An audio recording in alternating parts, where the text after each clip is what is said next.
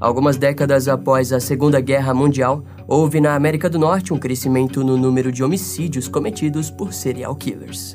Um dos motivos disso era a falta de tecnologia genética e uma metodologia ineficiente de investigação. E também a sociedade passava por transformações massivas. As pessoas naquele tempo se mudavam com mais frequência e havia uma probabilidade menor de que conhecessem seus vizinhos. Pegar carona também era muito comum, o que tornava mais fácil para assassinos encontrar vítimas vulneráveis. E é justamente uma carona que talvez tenha sido o que selou o destino de Cherry, de 39 anos, que teve a vida ceifada de forma brutal por um assassino desconhecido em 24 de abril de 1994. Na noite anterior ao crime, Cherry tinha ligado para os seus pais e deixou uma mensagem perturbadora. Segundo a mãe da vítima, Cherry parecia extremamente aterrorizada e disse que alguém estava ligando para ela várias vezes e quando ela atendia, em seguida a pessoa desligava. Na mensagem, ela também disse que alguém estava tirando fotos dela. Por quase três décadas, o caso de Cherry ficou sem solução. Mas isso mudou há pouco tempo, quando os investigadores do caso finalmente conseguiram prender o assassino. Esse é apenas um dos três casos que falaremos nesse vídeo. Todos eles estão nessa lista porque foram solucionados em 2022, décadas depois. It's Kaylee Cuoco for Priceline. Ready to go to your happy place for a happy price? Well, why didn't you say so? Just download the Priceline app right now and save up to 60% on hotels. So, whether it's Cousin Kevin's Kazoo concert in Kansas City, go Kevin, or Becky's Bachelorette Bash in Bermuda, you never have to miss a trip ever again. So, download the Priceline app today. Your savings are waiting. Go to your happy place for a happy price. Go to your happy price, Priceline.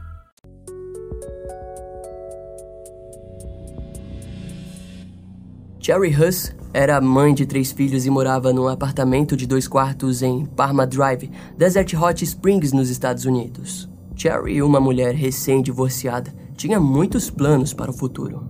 Ela planejava ansiosamente comprar uma pequena casa de campo no deserto para que pudesse fornecer um lar amoroso para ela e seus filhos. Mas infelizmente, isso nunca aconteceu. Quando os pais de Cherry ouviram a mensagem perturbadora em sua secretária eletrônica, ficaram extremamente preocupados com a segurança da sua filha. Eles decidiram dirigir de San Fernando Valley para ver como ela estava. Os pais de Cherry chegaram no apartamento lá pelas 9 horas. A mãe de Cherry, Ruth Friedman, logo ficou com medo quando chegou no apartamento e percebeu que algo definitivamente não estava certo. A luz da varanda estava acesa e o cachorro da família tinha fugido. A porta do apartamento estava destrancada e o carro estacionado na rua, embora a filha sempre o estacionasse na garagem. Eles entraram no apartamento e descobriram que o lugar estava uma bagunça. Cherry estava fazendo algumas reformas na propriedade. Havia ferramentas, materiais de pintura e caixas ao redor do imóvel. Logo ao andar pela casa, encontraram o corpo de sua filha caído no chão, parcialmente despido. Apavorados com a cena, o casal entrou em contato com as autoridades. Os três filhos de Cherry, felizmente, não estavam na residência no momento do assassinato. Seus filhos de 8, 13 e 14 anos estavam com o pai naquela noite. Cherry e ele eram divorciados. Quando a equipe forense investigou a cena do crime, eles indicaram que o sangue na cena correspondia à amostra de DNA encontrado na saliva das marcas de mordida em seu pescoço fato extremamente importante para que eles conseguissem coletar uma amostra de DNA, pois foi isso que mais tarde determinou a resolução do caso. Cherry tinha ferimentos defensivos, ou seja, havia tentado lutar contra o seu agressor. Como havia lutado, seu assassino acabou deixando sangue na cena do crime. Após algumas pesquisas, foi verificado e confirmado que o sangue era de um homem desconhecido. Embora os investigadores não tenham sido capazes de determinar a hora exata da morte, informaram que o falecimento ocorreu entre a meia-noite e nove da manhã. Ou seja, entre o momento em que ela ligou para os seus pais até o momento em que eles a encontraram morta. Os investigadores estavam esperançosos de que encontrariam uma correspondência de DNA através do CODES, sistema de índice de DNA combinado, e poderiam então prender o criminoso. Mas infelizmente eles não encontraram uma correspondência. Os investigadores tentaram por vários anos determinar o que havia acontecido com Cherry, mas não conseguiram resolver o caso. Eventualmente, o caso foi declarado como arquivado. Por quase três décadas, a família e os amigos de Cherry se perguntaram o que aconteceu com Cherry naquela noite. Quem poderia fazer uma coisa dessas? Por que ela foi esfaqueada e mordida? O crime horrível foi feito por alguém que ela conhecia ou por um completo estranho? Em fevereiro de 2022, a Regional Cold Case Team anunciou que, usando genealogia genética forense, agora havia uma pessoa como suspeita no caso. Era um homem de 48 anos chamado Sharon Eugene Gadlin e morava em Thousand Palms na época do assassinato de Cherry e ficava a apenas 12 quilômetros do seu apartamento. No mesmo mês, após obter um mandado para a saliva de Sharon, os investigadores recolheram uma amostra e enviaram para teste. Quatro dias depois, a equipe de investigadores foi notificada pelo Departamento de Justiça. A saliva de Sharon era compatível com o DNA recuperado na cena do crime de 1994. Em 4 de março de 2022, o suspeito foi preso pelo assassinato de Sherry Huss. Sharon tinha 20 anos quando Cherry foi assassinada. Ele foi preso no centro de detenção Robert Presley com uma fiança de um milhão de dólares. No entanto, não ficou claro se Cherry e Sharon haviam se conhecido em 1994 e também não está claro qual foi o motivo do assassinato.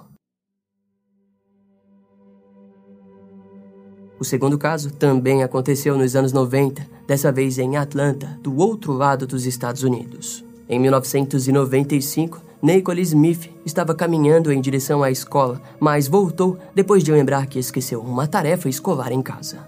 Com pressa e querendo economizar tempo, ela cortou caminho por uma área cheia de árvores que testemunhariam algo horrível, o contraste da beleza natural com a crueldade humana. O verde das folhagens com o vermelho do sangue. A polícia acredita que foi ali em que a vida de Nicole Smith foi arrancada visceralmente. O detetive de homicídios de Atlanta, Vince Velasquez, disse que a adolescente foi agredida, abusada e baleada duas vezes no rosto. O corpo dela foi encontrado na Childress Drive. Levou nove anos após a morte da garota para a polícia desenvolver mais pistas sobre o caso. Em 2004, a polícia foi notificada por uma correspondência forense de DNA encontrada numa investigação de assalto em East Point. Entre aspas, isso significa que o assassino de Nicole estava de volta, disse Velasquez. Embora a polícia tenha encontrado uma correspondência de DNA com o suspeito, eles não o identificaram. Então, Vince Velasquez passou o caso para o detetive Scott Demister após a sua aposentadoria. Quando o detetive Scott assumiu o trabalho em 2017, ele se empenhou em encontrar uma pessoa de interesse. Quando Nicole morreu, Scott era calouro no ensino médio, três meses mais velho que a jovem. Diante desse cenário, quando ele entrou na unidade de homicídios da polícia de Atlanta em 2010, o caso surgia constantemente. Por ter esse contato no seu dia a dia, ele sabia que casos de cobertura nacional podiam utilizar um método para identificar assassinos, a genealogia forense, que consiste em inserir material da cena do crime em bancos de dados genéticos abertos à população em geral e seguir a trilha do DNA. Demorou cerca de três anos para se conseguir um nome. O laboratório forense do FBI confirmou à polícia que o perfil da pessoa que eles tinham como o nome de suspeito correspondia de fato ao perfil de DNA no assassinato de 1995 e no assalto de 2004. No entanto, segundo a polícia, o homem era Kevin Arnold, que morreu em agosto de 2021 depois de estar em cuidados paliativos com insuficiência hepática e renal. Na época do assassinato de Nicole Smith, Kevin tinha 23 anos e no ataque de East Point, por volta de 31 ou 32 anos. Para a mãe de Nicole Smith, saber que o suposto assassino de sua filha estava morto era complicado. Era bom saber que ele não cometeria mais crimes como esse, mas ao mesmo tempo ruim, pois não poderia obter as respostas que desejava dele. Ela disse que nunca imaginou que essa pessoa morreria. Tantas perguntas não respondidas que ela tinha para ele, que nunca vai poder perguntar e obter respostas, e que isso não é um encerramento, porque ela irá viver com essa dor pelo resto da vida. Com certeza é um caso intrigante e para alguns também pode ser revoltante, mas essa é a história de Nicole Smith. O terceiro caso aconteceu na noite de 5 de junho de 1986 em Lexington, Carolina do Sul. Jéssica Gutierrez, de 4 anos, estava dormindo em seu quarto com suas duas irmãs. Muito provavelmente estava sonhando quando foi sequestrada.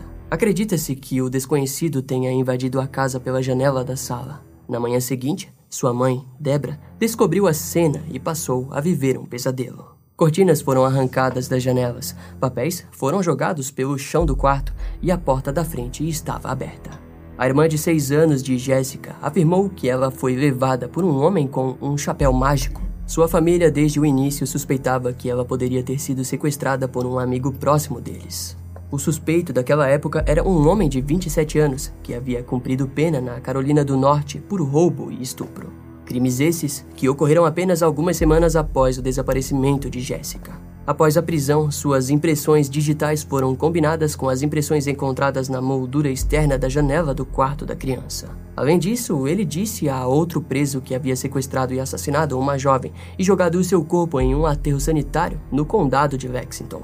Inclusive, falou que poderia confessar à polícia se recebesse imunidade pelo crime. No entanto, a imunidade foi negada e ele não confessou. Curiosamente, ele afirmou que estava usando um chapéu de cowboy quando sequestrou Jéssica, o que combinava com a descrição da irmã do sequestrador. Além desse suspeito, ainda haviam mais dois. O pai de Jéssica, que, no entanto, foi inocentado porque provou que estava na Califórnia no momento do desaparecimento dela. O outro era o ex-namorado de Debra, que ela inclusive disse que ele e o amigo da família se conheciam, embora ambos negassem isso. Em 2007, após décadas sem respostas, Debra acusou publicamente os investigadores de lidarem mal com esse caso. Quando ela entrou em uma discussão com o xerife Metz, que se encontrava à frente da investigação, ele a ameaçou parar de investigar por completo. Curiosamente, Metz foi preso mais tarde por acusações de corrupção, dando forças às acusações de Debra, que esperava que novos investigadores fossem colocados nesse caso. A organização sem fins lucrativos Unfinished Files assumiu a investigação, trabalhando diretamente com Debra na esperança de encontrar Jéssica. Anos se passaram e, em setembro de 2021, a polícia local e o FBI trabalharam juntos para reinvestigar esse caso. O xerife do condado de Lexington, Jay Kuhn, disse que a polícia analisou mais de 3.500 páginas de arquivos de casos e entrevistou mais de 125 pessoas. Um contraste muito grande em relação à investigação anterior. E como resultado, após 35 anos, em 6 de janeiro de 2022, Thomas Eric McDowell, de 61 anos, que já havia cumprido 10 anos de prisão por estupro na Carolina do Norte, foi preso e acusado de assassinato, sequestro e roubo. Ele ficou detido no centro de detenção do condado de Wake sem direito à fiança.